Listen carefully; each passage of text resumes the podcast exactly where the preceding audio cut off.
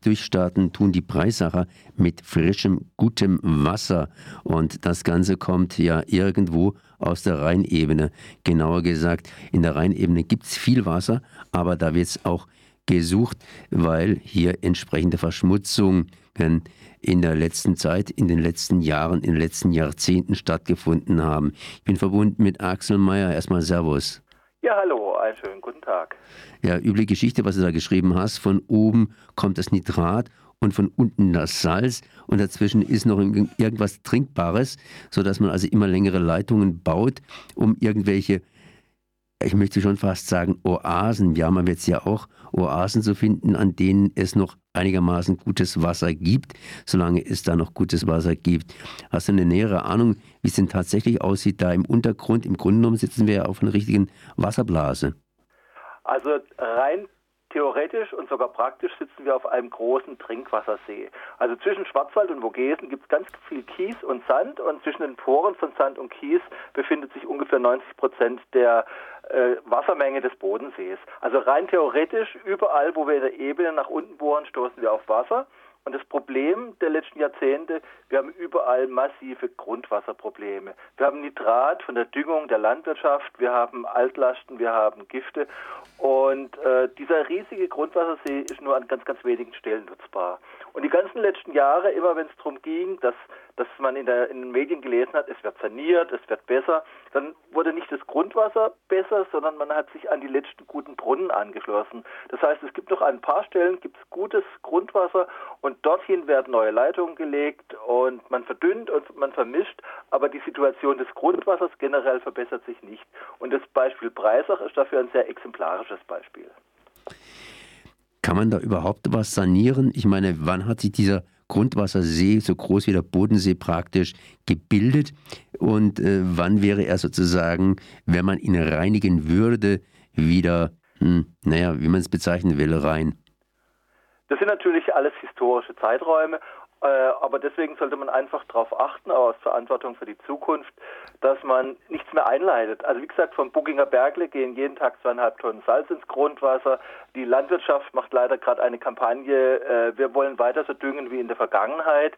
Und die Trinkwassertrinker und die Teetrinker und die Kaffeetrinkerinnen, äh, die wehren sich äh, überhaupt nicht. Aber jetzt vielleicht einfach mal ganz konkret zu Breisach. In Breisach hat man ein doppeltes Problem. Also in Breisach hat man Grundwasser und man hat gebohrt und oben hat man die hohen Nitratwerte aus der Landwirtschaft.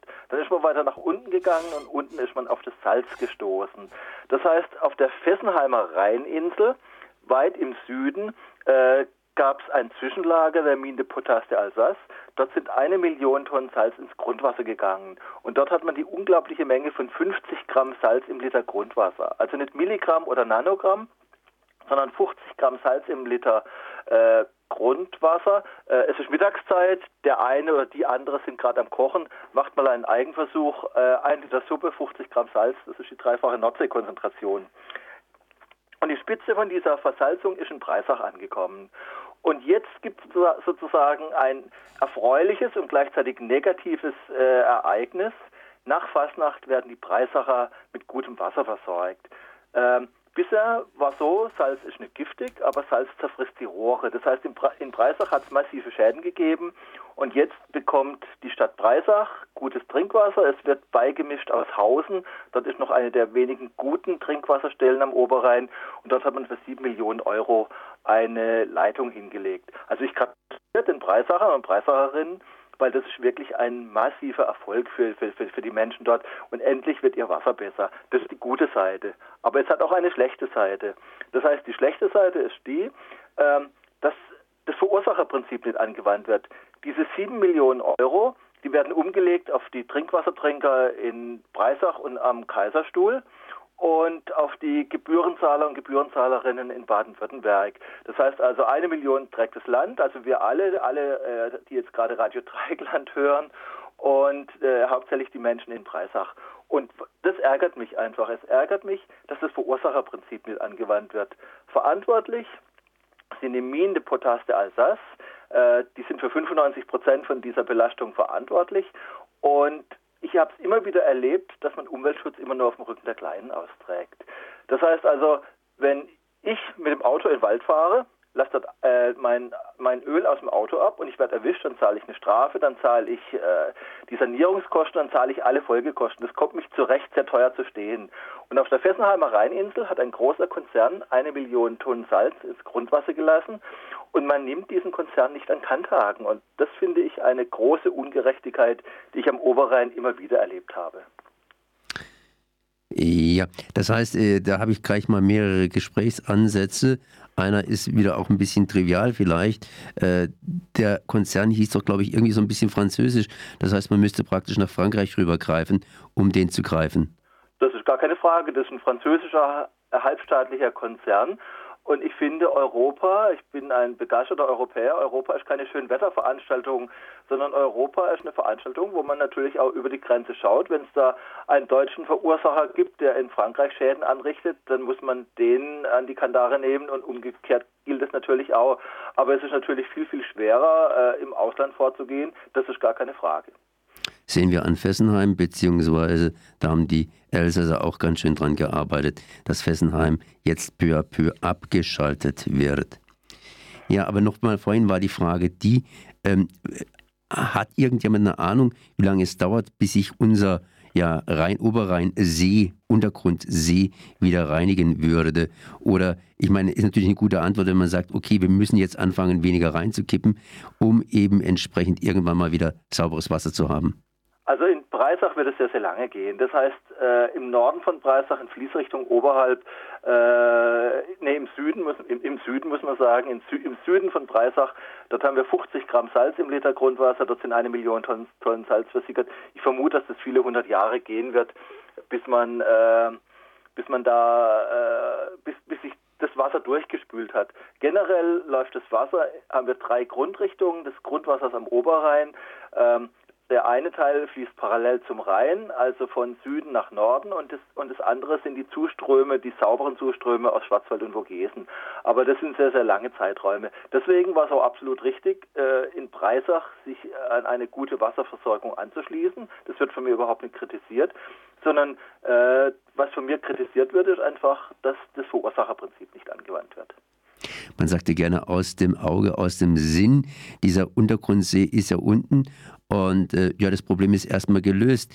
Äh, Gibt es da irgendwie noch Druck, dass äh, die Leute hingehen und merken, dass da irgendwas beim Wasser nicht stimmt? Oder äh, legen sich jetzt die Leute alle schlafen? Beziehungsweise sagt die Politik, das können wir auf über, übermorgen mal vertagen? Also ich erlebe teilweise sehr ablenkende Diskussionen. Das heißt, äh, im Münstertal, äh, gerade hier in der Gegend von Freiburg, da wurden drei Windräder verhindert mit dem Argument, die könnten das Grundwasser vergiften. Also wie gesagt, oben ist das Getriebeöl in den Windrädern, das, die sind in 1000 Meter Höhe, das Grundwasser ist auf 200 Meter Höhe. Auf 200 Meter Höhe. Äh, das ist eine Nischendebatte, die einfach ablenkt. Das heißt also, da geht wirklich keine Gefahr aus, wenn es da einen Störfall gäbe, der sich leicht sanieren. Und gleichzeitig äh, ist es einfach so, dass in Booking jeden Tag zweieinhalb Tonnen Salz ins Grundwasser gehen äh, und dass die Behörden da jahrzehntelang geschlafen haben. Das ist das eine.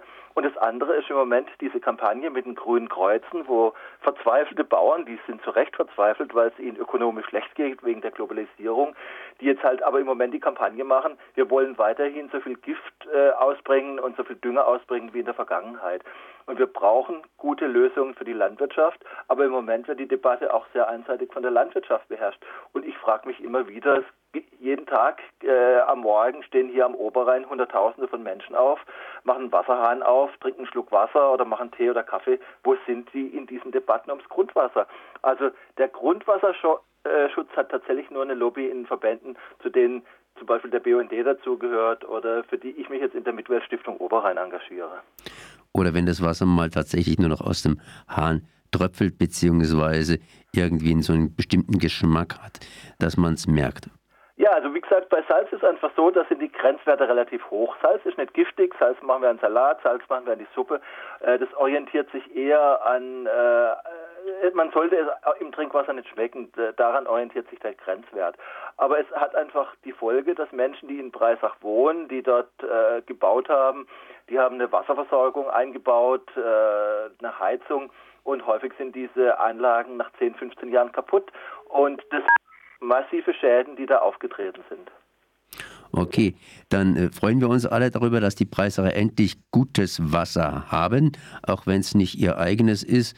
Und äh, würden uns mehr freuen darüber, wenn das Wasser besser werden würde Gut. in der Rheinebene.